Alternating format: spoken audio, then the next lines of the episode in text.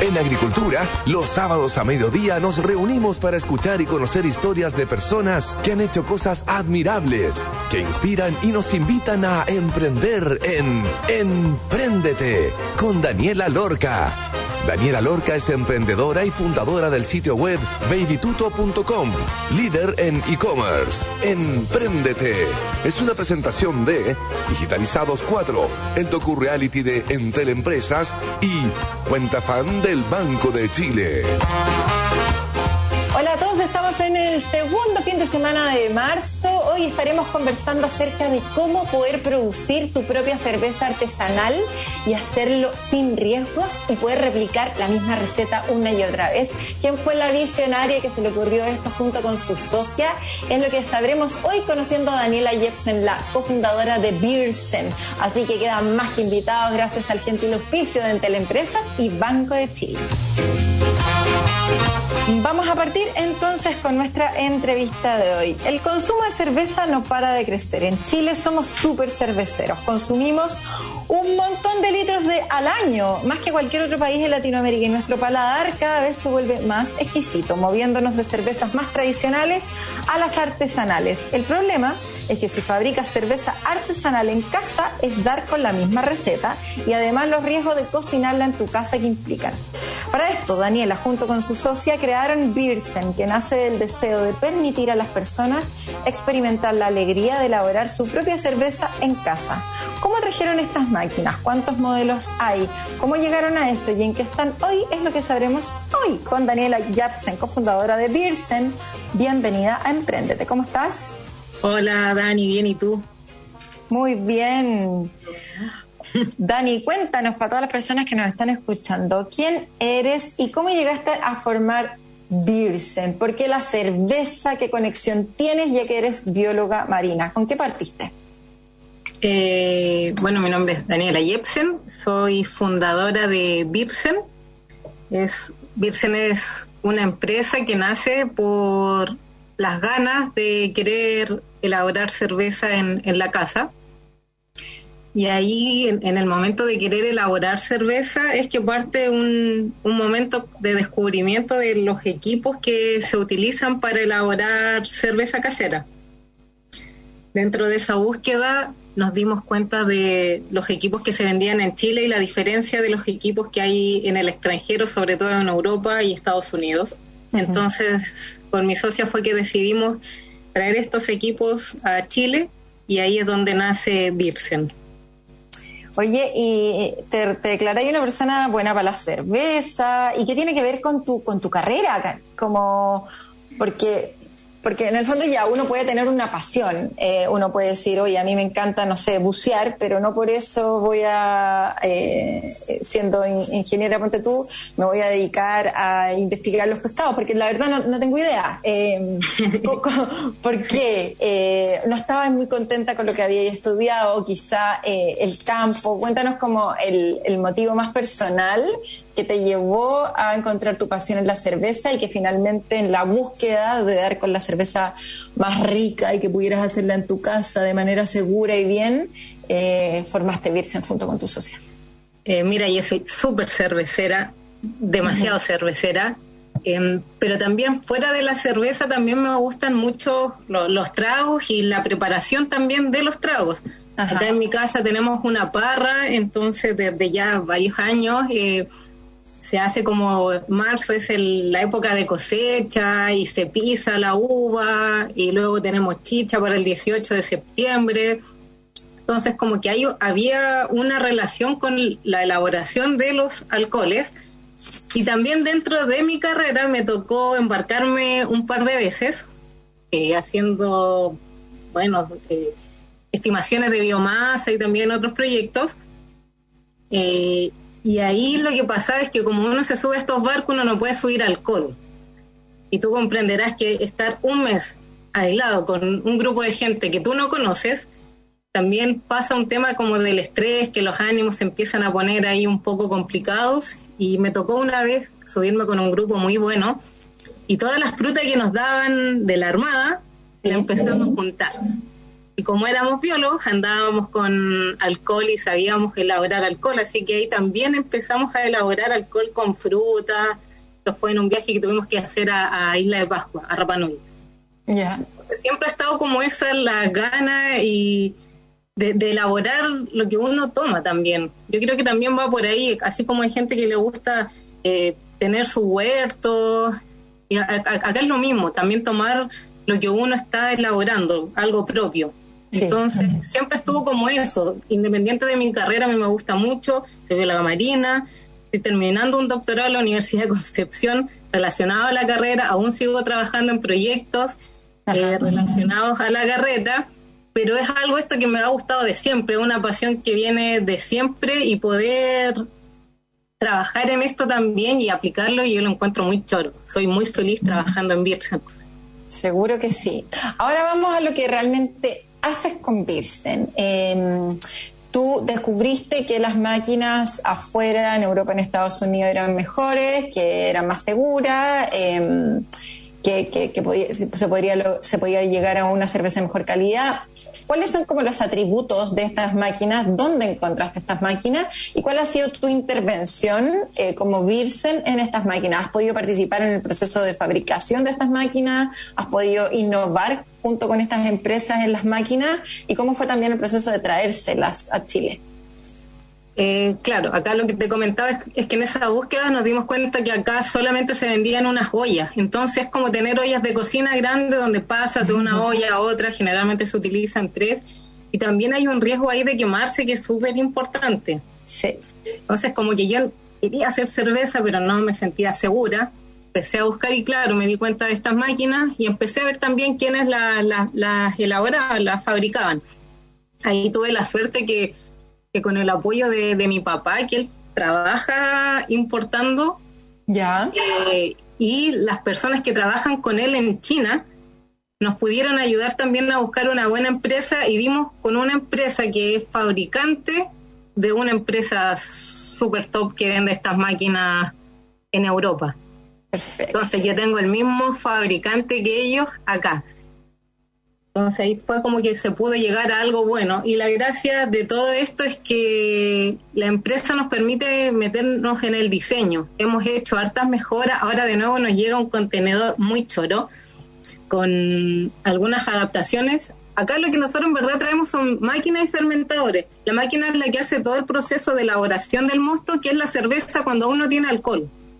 Ok.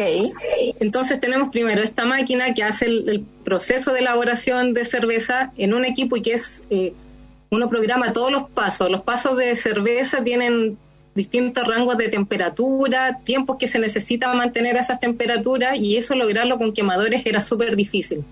Acá uno programa esto en la máquina y la máquina lo hace, entonces uno se desliga de esa preocupación y de ese control que debe tener para poder mantener una receta igual a la anterior esto la máquina lo hace solo. Sí.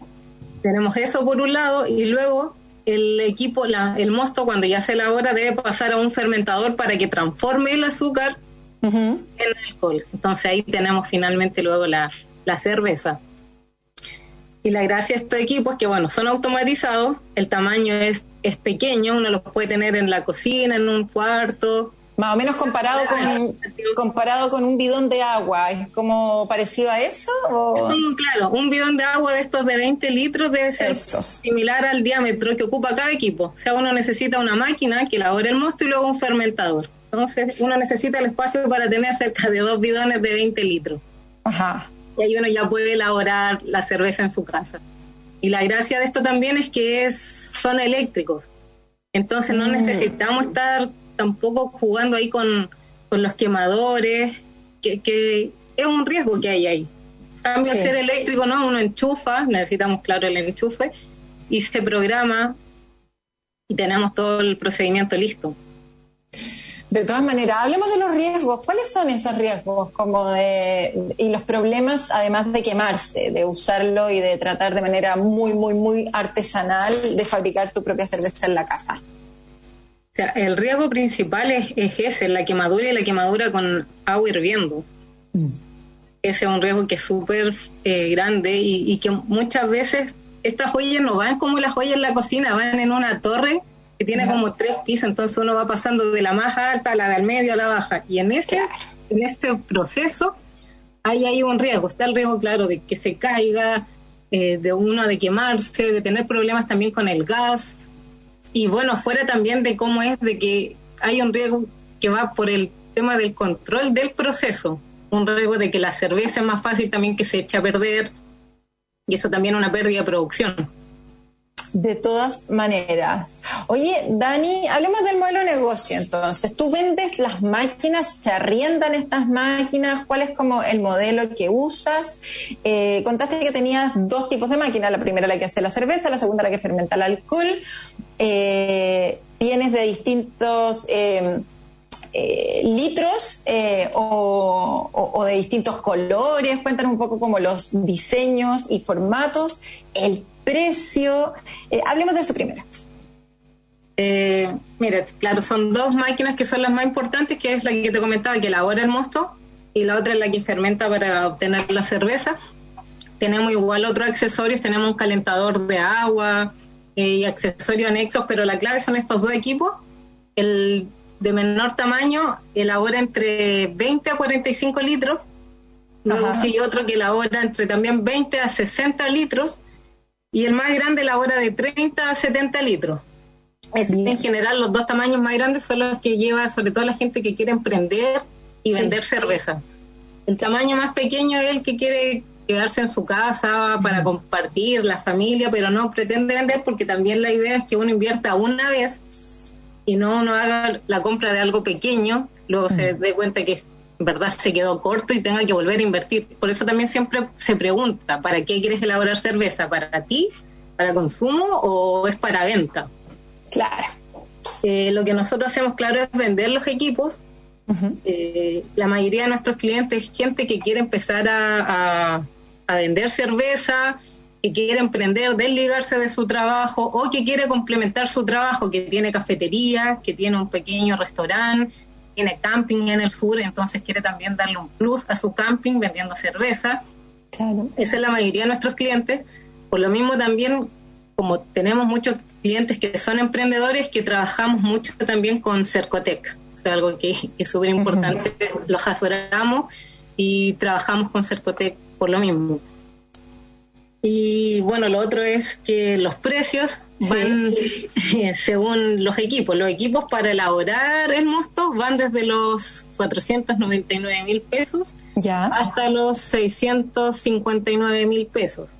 Y los fermentadores van desde los 209 mil pesos hasta los 314 mil pesos.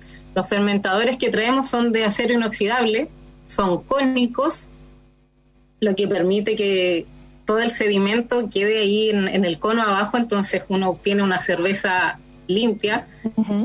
Y además nuestros fermentadores vienen adaptados con un sistema de enfriador, un serpentín, que permite que uno lo conecte a un enfriador si es que alguien eh, quiere tener un, control de temperatura durante los procesos. Sí. Y además también traen un, un triclam, que es un, un accesorio del fermentador que permite a la gente que le gusta la IPA, poder elaborar IPA, que es la, hacer la adición de lúpulo durante la fermentación. Perfecto. A mi marido le gusta la IPA. ¿Cuántas máquinas ya has vendido en total? En total, más de 500. Más de 500. Sí. Un montón. ¿Y esto cuándo nació, Dani? En plena pandemia, en julio del 2020. O sea, les ha ido súper bien.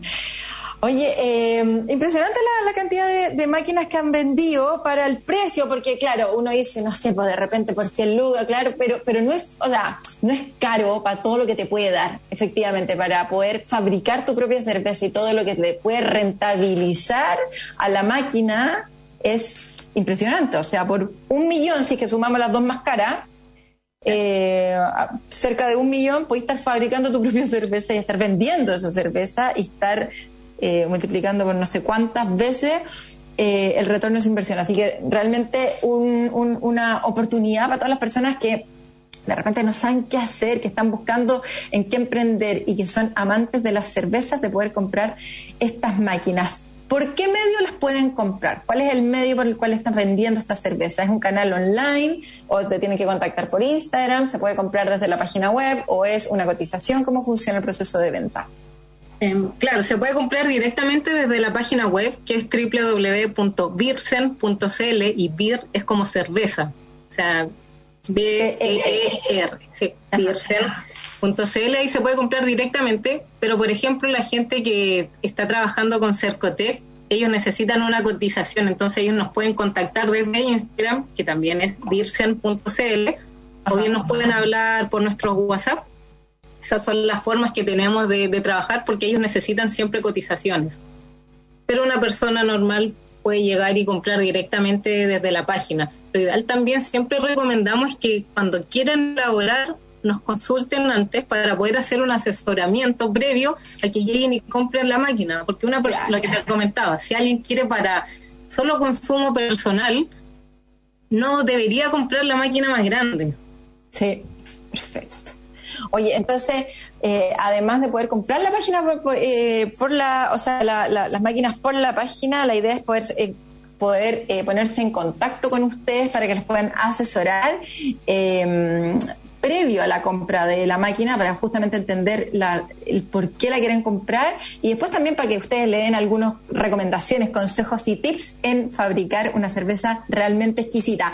Estamos conversando con, con Daniela Yapsen, cofundadora de Biersen, y les cuento que vamos a ir a una pausa, pero antes de ir a una pausa, ¿quieres saber cómo la tecnología puede ayudar a mejorar tu negocio? Capacítate de forma 100% online y gratuita con Digitalizados. Conoce la herramienta digital que tu negocio necesita y sé parte de la transformación digital. Entra en entel.cl digitalizados. Y si eres fan de la música y la entretención, ¿qué esperas para abrir la cuenta fan del Chile? Ábrela hoy en cuentafan.cl y accede a los mejores beneficios y descuentos exclusivos en eventos y espectáculos, porque si eres fan, eres del Chile. Vamos a escuchar una canción Give Me a Pig's Foot and Bottle of Beer de Andra Day y ya estaremos de vuelta con Daniela, la cofundadora de Beersen. Vamos y volvemos.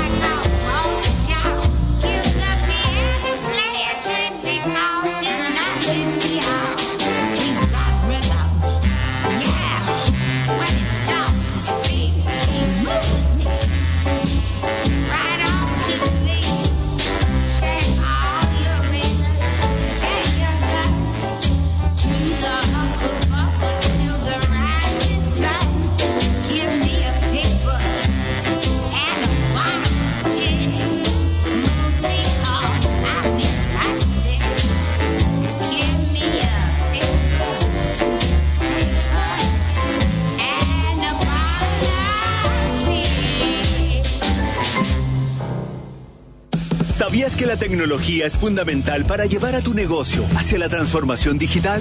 Conoce las herramientas que tu negocio necesita en Digitalizados 4 de Entel Empresas, donde podrás conocer el grado de digitalización de tu negocio y capacitarte de forma gratuita para transformarlo de la mejor manera. Entra en entel.cl slash digitalizados y conoce las capacitaciones que tenemos para ti.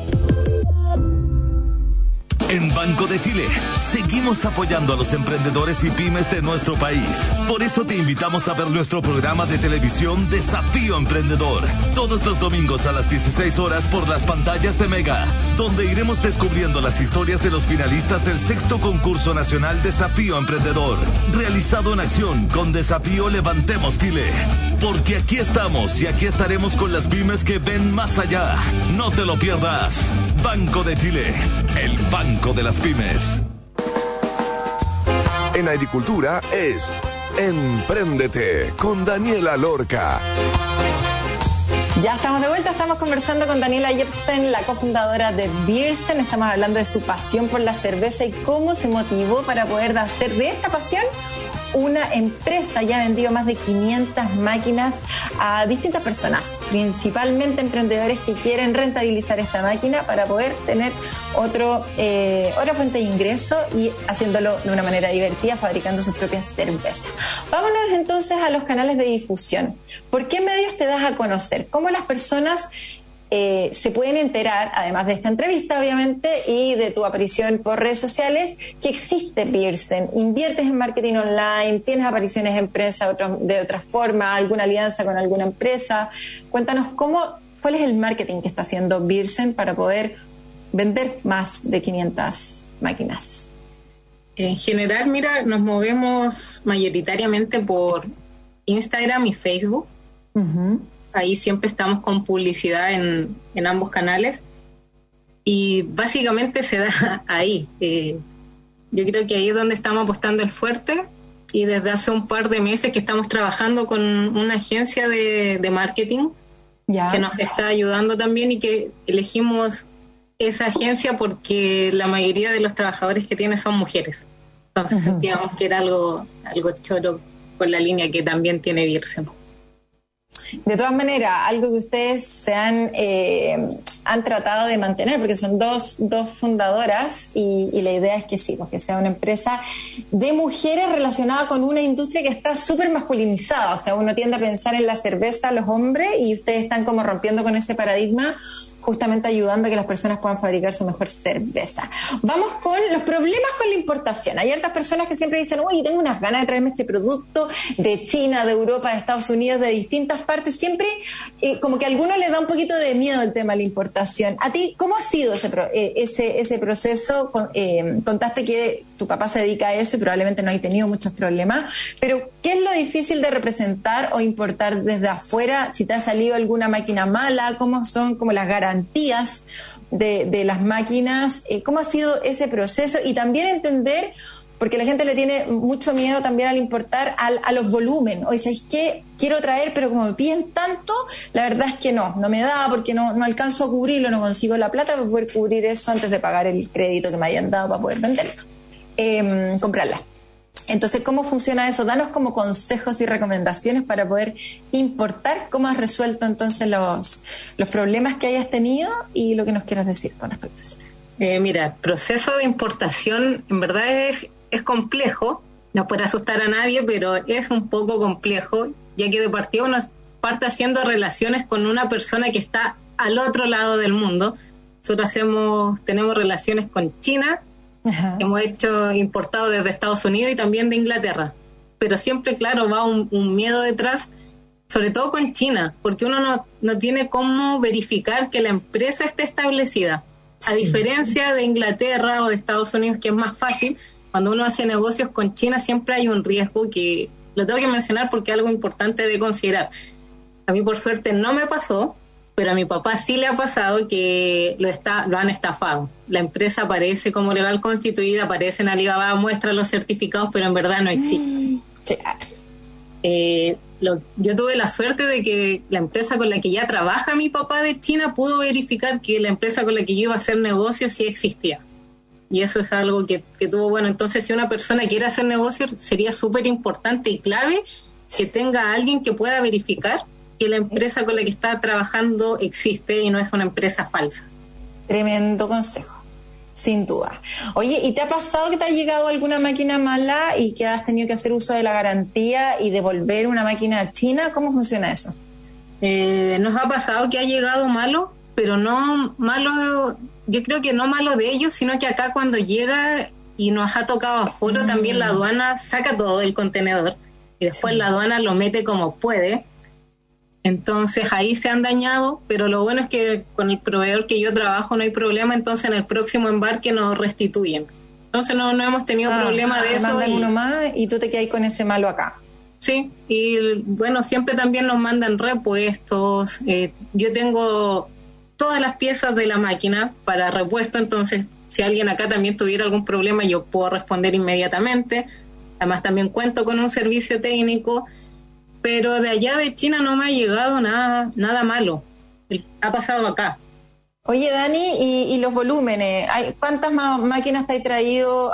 ¿Has traído cuántas veces? ¿Como que traes de a 10 máquinas o estamos hablando de que traes de a muchas máquinas?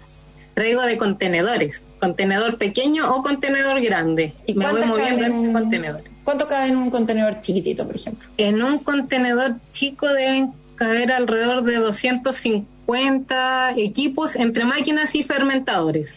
Claro. En un contenedor grande andamos cerca de los 500. Sí. ¿Y cómo has tratado de traer últimamente con todo el, efecto en el alza que hay de traerse cosas de China, eh, que está carísimo?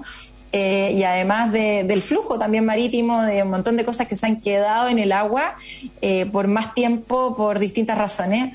Y ahora estaba viendo una noticia eh, que, igual da un poco de susto, ¿no? Que no tiene nada que ver con esto, pero lo quería comentar. Se hundió un barco con, no sé, con 4.000 autos y el otro día se quemó otro con no sé cuántos mil autos y la gente esperando los autos porque hay como un déficit de todo, como que no, no, hay, no hay productos, no están llegando. Esto no sé si es un efecto del COVID, de China, de lo que, de lo que sea. ¿Cómo ha sido a ti? Eh, ¿Has tenido, has vivido ese impacto? Mira, voy a partir por los precios. Ha habido un aumento feroz en los precios del contenedor. Un contenedor hace dos años estaba costando cerca de 2.000 a 3.000 dólares. El proceso del transporte marítimo ahora en diciembre llegó a los 18 mil dólares. Entonces estamos hablando que puede haber tenido un aumento de alrededor del 600, 900% según el valor que tenía el contenedor. Fuera de eso también aumentó los tiempos de despacho por la demanda. Entonces, algo que se iba a demorar, en general uno tenía listo un contenedor y la empresa lo mandaba al tiro al barco y era todo súper rápido. Ahora no, ahora está listo el contenedor y hay, y ahí uno tiene que empezar a buscar en qué barco lo mete, cuándo va a salir, y ahí uno puede perder hasta un mes de espera encontrando un barco que traiga el contenedor. Claro. Entonces han sido procesos logísticos que han estado con bastante problema y uno tiene que considerarlos al momento de estar, de mantener un negocio. Yo no puedo pensar que me va a llegar justo en, el, en los 30 días que dice, ¿no? Tengo que considerar al menos unos 65 70 días de demora, o sea, como el proceso completo. Y en cuanto a lo que me comentabas de, los contenedores que, se habían caído, sí, horrible. Me imagino a, los que estaban trayendo eso, el nervio que deben haber tenido, el estrés. lo bueno es que todo sale asegurado. Pero el problema, claro, uno puede tener el seguro, pero también uno, ellos y todos pierden tiempo de venta, meses que van a quedar sin stock. Es el problema que hay detrás porque los contenedores salen con seguro. Claro, eh, eso es lo más grave al final, como el, que quizás tenía esos productos vendidos. ¿Tú con el producto acá los vendes o puedes eh, eh, hacer una venta y pedirlo después? ¿Cómo es? Mira, en general cuando ya está acá lo vendo, pero sí cuando ya viene, ya viene en el barco, ya sé que quedan dos, tres semanas, sí hago a veces una preventa. Sobre todo cuando llegan productos o equipos nuevos o con modificaciones nuevas. Claro. Entonces ahí como sé que es algo claro, ahí se pone una preventa y me ha pasado que llega, me pasó el año pasado que llegó y estaba todo vendido. Llegó y en un mes quedé mm. sin nada y después tuve tres meses sin mercadería. En stock. Bueno, Sí, y es difícil. Eh, vamos a hablar del financiamiento, de, cómo, cómo financiar todo eso. Eh, ¿cómo, ¿Cómo partiste? ¿Cómo, ¿Cómo financiaste la partida? El, el, poder traer la el primer contenedor de, de, estas máquinas sabiendo que había un riesgo. O sea, como, y, preguntarte también con respecto al, al, cómo partir, tu evaluación acerca de la competencia. ¿Hay competencia eh, acá en Chile? ¿Hay otras marcas vendiendo estas máquinas? ¿O eras la única, tenía ahí el mercado completo para ti y fue como ya, sí o sí, apuesto, me endeudo, pido un préstamo, voy a Corfo? ¿Cómo fue el proceso? Mira, al principio eh, partió con ahorros que yo tenía por estos trabajos que hago por mi carrera, tenía unos ahorros que yo juntaba siempre como para las vacaciones, entonces no fue mucho con lo que partí. Conté mis ahorros, mi socio tenía sus ahorros y ahí armamos un capital y conversé con mi papá para que metiera esto dentro de, su contenedor que él iba a traer. Entonces eso me facilitó mucho las cosas porque llegar y traer algo y pagar por los CBM que yo traía hubiera salido muy caro y eso también no hubiera encarecido el producto. Entonces ahí pude cubrir eso y luego cuando ya venía, yo puse un aviso en Yapo de que venían estos equipos y se vendieron en una semana. Entonces en una semana yo ya tenía todo vendido, todavía no había llegado y ya no tenía más plata, pues no tenía para invertir. Y ahí fue que empecé a hablar con el banco, Banco Chile, que por suerte me apoyó mucho. En un principio me apoyó con préstamos personales porque yo todavía no, no, no llevaba no tenía un historial de empresa, pero luego ya los cinco meses el Banco Chile ya me estaba financiando traer contenedores, fue súper bueno, así que yo ahí todo con el Banco de Chile y sobre todo con mi ejecutivo Cristóbal León, que me, me, ha facilitado mucho. Yo no sé si alguien más puede decir que tiene una empresa hace cinco meses y el banco lo ha ayudado tanto. Oye, qué bueno eso.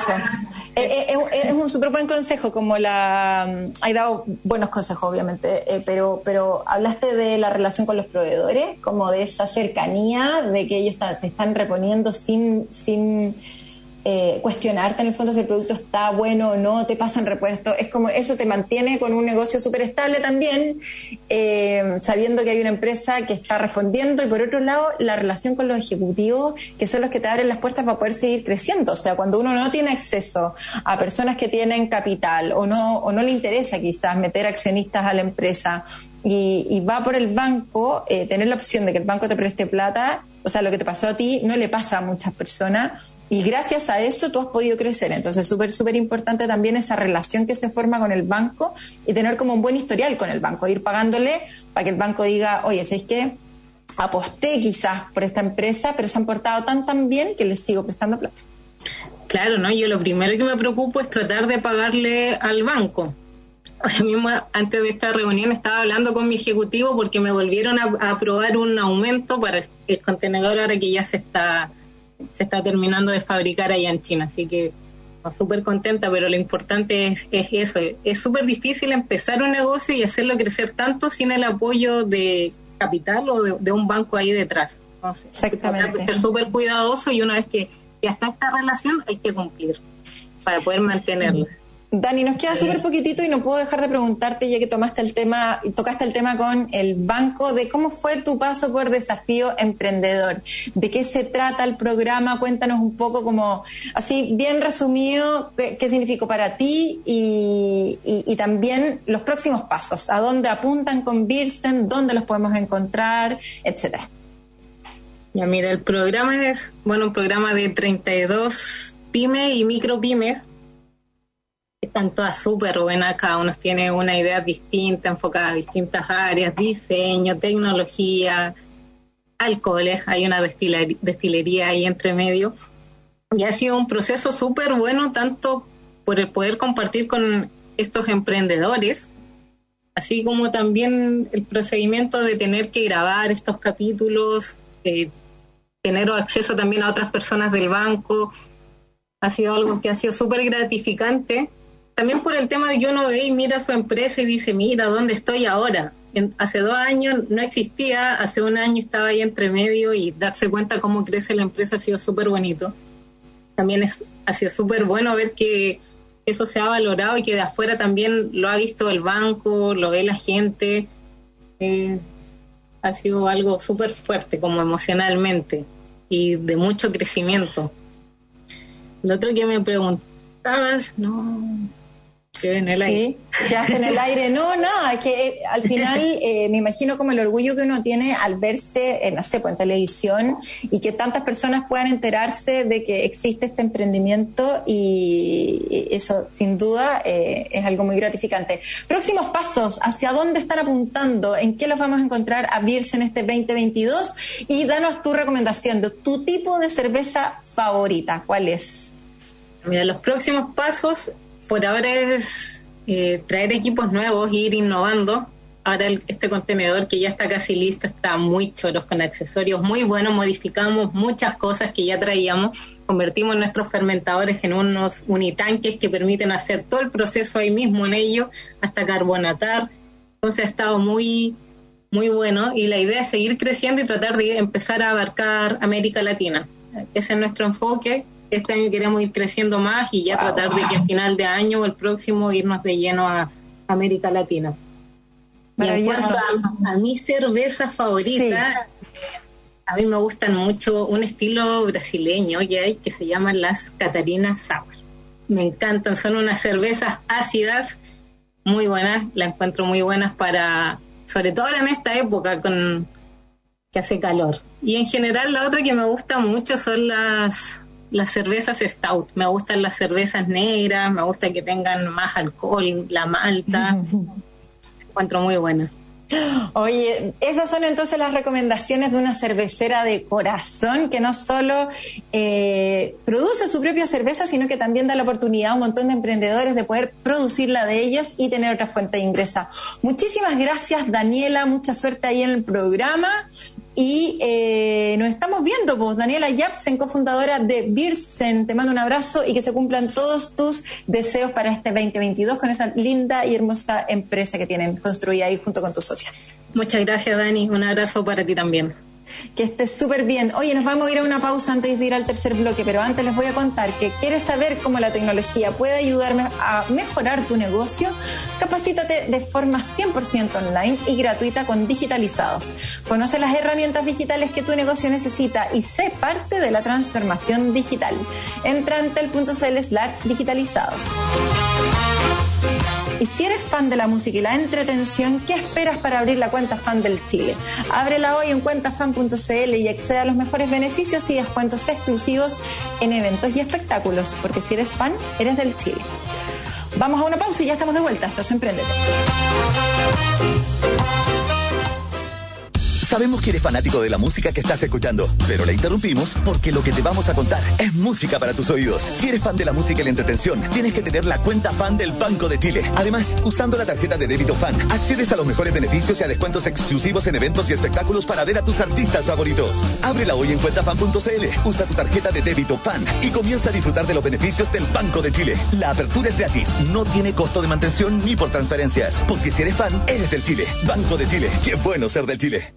¿Sabías que la tecnología es fundamental para llevar a tu negocio hacia la transformación digital? Conoce las herramientas que tu negocio necesita en Digitalizados 4 de Entel Empresas, donde podrás conocer el grado de digitalización de tu negocio y capacitarte de forma gratuita para transformarlo de la mejor manera. Entra en entel.cl slash digitalizados y conoce las capacitaciones que tenemos para ti.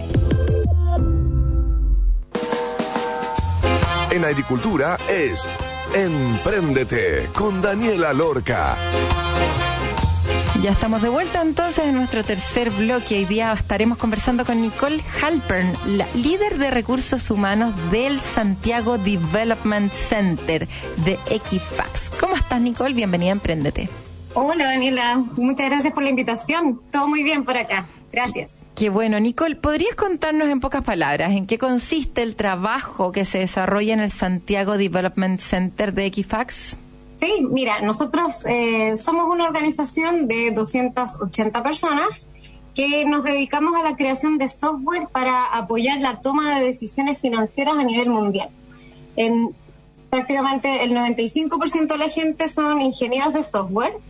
¿Y en qué sentido es esta creación de software? Es, por ejemplo, si vas a pedir un crédito hipotecario, nosotros tenemos participación en la creación de la evaluación crediticia, eh, detección de fraude, generación de modelos predictivos, entre otras cosas. Facilitamos como finalmente la, toma de decisión financiera. Perfecto. Y la participación de mujeres en el desarrollo de tecnología igual es como bastante baja a nivel nacional. ¿Cómo es la realidad en el Santiago Development Center, llamémosle SDC, sobre ese tema? Sí, bueno, nosotros como centro eh, no estamos ajenos a esta realidad tampoco. Eh, estamos constantemente trabajando en generar distintas iniciativas o proyectos que nos ayuden a impulsar y a nivelar un poco más la participación femenina. Eh, entonces, también somos parte de, esta realidad que si bien está mejorando de a poquito, eh, no es con la velocidad que nosotros quisiéramos tampoco. Oye, Nicole, ¿y cuál es el principal aporte que realiza eh, como la mujer en el desarrollo de la tecnología? Como, ¿Cuáles son las características propias de ella? ¿Son las más valoradas en este tipo de trabajos? Es que en realidad nosotros como centro partimos de la primicia que eh, seas hombre o mujer, puedes generar un aporte independiente del género que tú tengas. Entonces, no es que tenemos como una especial...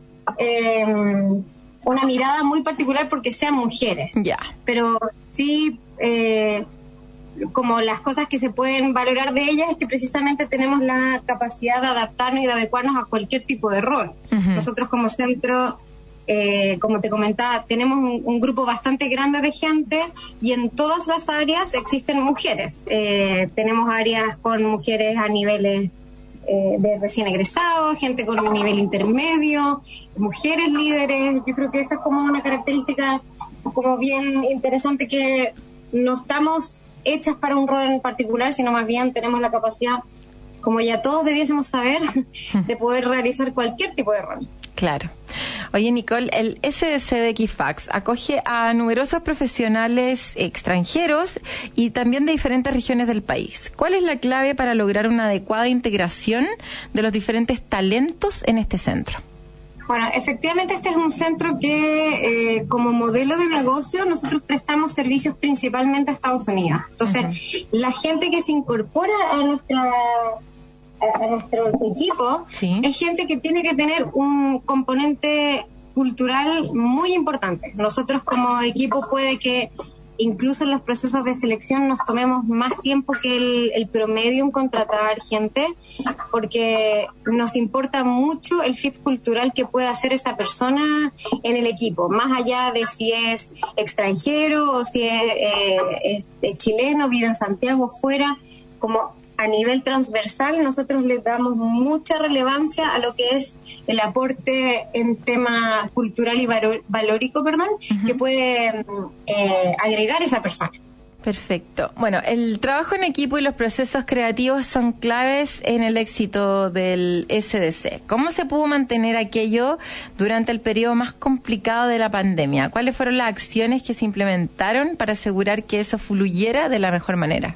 Bueno, para nosotros fue como la realidad nacional, en realidad, o mundial, fue un desafío súper, súper grande mantener la moral del equipo, el compromiso de la gente, porque este es un centro con una generación muy joven. El promedio de edad de los muchachos en, el, en el centro es de 30 años, entonces hay gente que valora muchas cosas que con la pandemia se fueron eh, diluyendo un poco. Una de las cosas como a la que le dimos bastante énfasis fue el tema del engagement eh, de las personas con, con la compañía, porque sentimos que pasaban los meses y la gente se iba poniendo en un rol bastante cada vez más autónomo, más independiente. Entonces tuvimos que ver de qué manera podíamos reforzar em, esta parte y no fue un desafío fácil porque la gran mayoría de la gente sigue trabajando desde sus casas. Entonces, nosotros ahí lo que quisimos hacer fue empezar a implementar muchas más actividades de eh, unificación, eh, pero actividades sobre todo más, más informales. Entonces, em, tenemos implementados distintos proyectos una vez al mes, para darte un par de ejemplos. Eh, hay un viernes al mes en que estamos haciendo una actividad de movies and beers en la oficina, en donde invitamos a la gente a ver una película un día viernes en la tarde.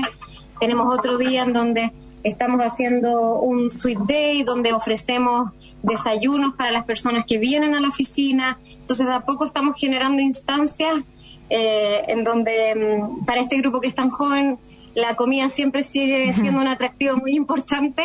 Eh, a través de eso estamos tratando de atraer a la gente de nuevo a la oficina. Claro. Oye, y en una época en que las empresas interactúan cada vez más con su entorno y no solo como con los clientes, ¿cómo lleva, cómo resuelven eso en el SS y qué espacios para la vinculación con la comunidad han desarrollado? Bueno, nosotros eh, principalmente nuestro cliente ni siquiera está en Chile, entonces para nosotros eh, como, como empresa la interacción con el cliente no es tan al día a día y no es presencial tampoco. Entonces, eh, dentro de como, como perfil, estos mismos muchachos, una de las cosas que más les atrae de, su desarrollo profesional tiene que ver con la contribución a la comunidad, al, al, ambiente en el cual ellos se desarrollan. Entonces, existe un grupo de más de 20 voluntarios que se dedica a eh, liderar iniciativas de responsabilidad social empresarial. Nosotros tenemos distintas iniciativas que hacemos eh, alrededor del año con colegios, con jardines infantiles, realizamos colectas u otro tipo de actividades porque eh, a nosotros como equipo nos motiva mucho no solo trabajar, sino que nuestro trabajo tenga un sentido. Y gran parte de eso está en la retribución al, medio ambiente. Entonces, existe una gran vinculación con la comunidad, es algo que constantemente queremos ir reforzando con el lado de responsabilidad social, también lo estamos generando con el área universitaria, más de la parte académica, generando convenios con universidades, participando en distintas universidades con charlas, y también con iniciativas de inclusión. Esas son como las tres grandes áreas que nosotros estamos eh, trabajando permanentemente con distintos voluntarios del centro. Perfecto. Nicole Halpern, entonces no sé si te gustaría dejar pasado algún anuncio o algo más en relación al, al SBC de Equifax antes de cerrar. Encantada. Nosotros somos un centro que estamos constantemente en expansión, Daniela, así que los invito a todos a que visiten las eh, redes sociales que tiene Equifax, tenemos un Instagram también y mm, postulen con nosotros. Nosotros estamos generando vacantes y, oportunidades constantemente, así que eh, no es necesario tener experiencia previa. Necesitamos motivación, necesitamos gente que quiera aprender y desarrollarse en un ambiente de trabajo increíble. Así que todos están muy invitados a participar en nuestros procesos. Maravilloso. Muchísimas gracias entonces Nicole Harper, líder de recursos humanos del Santiago Development Center de Equifax. Y eso fue todo por hoy. Los invitamos como siempre a seguir conectados aquí en las noticias en Radio Agricultura y volver a escuchar el podcast del programa de hoy entrando en radioagricultura.cl y descargando entonces el programa tan entretenido como todos los programas de hoy. Eh, nos vemos como siempre en el próximo sábado a la misma hora, en el mismo canal. Que tengan un lindo fin de semana. Un abrazo. Chao. En agricultura fue Empréndete con Daniela Lorca. Historias de personas que han hecho cosas admirables, que inspiran y nos invitan a emprender. Empréndete es una presentación de Digitalizados 4, el docu-reality de Enter Empresas y Cuenta Fan del Banco de Chile.